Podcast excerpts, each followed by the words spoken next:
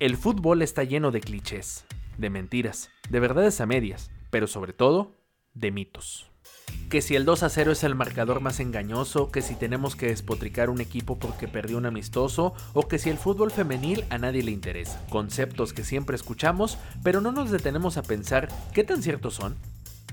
Frases que confunden, que banalizan y que creemos verdades porque es lo que siempre nos han dicho, pero llegó la hora de que todos esos dichos sufran el abismo del descenso. El descenso es el castigo que reciben los peores equipos de una categoría tras una mala temporada.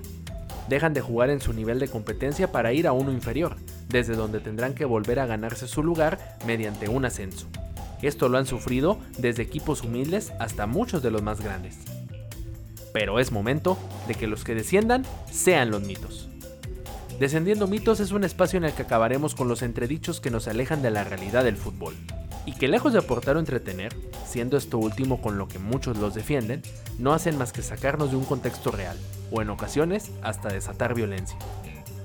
Por eso, queremos poner fin a las discusiones y temas sin sentido. Y que quede claro, aquí no queremos acabar con la polémica. Queremos que haya más, pero orientada hacia temas que nos ayuden a comprender el fútbol más allá de lo evidente.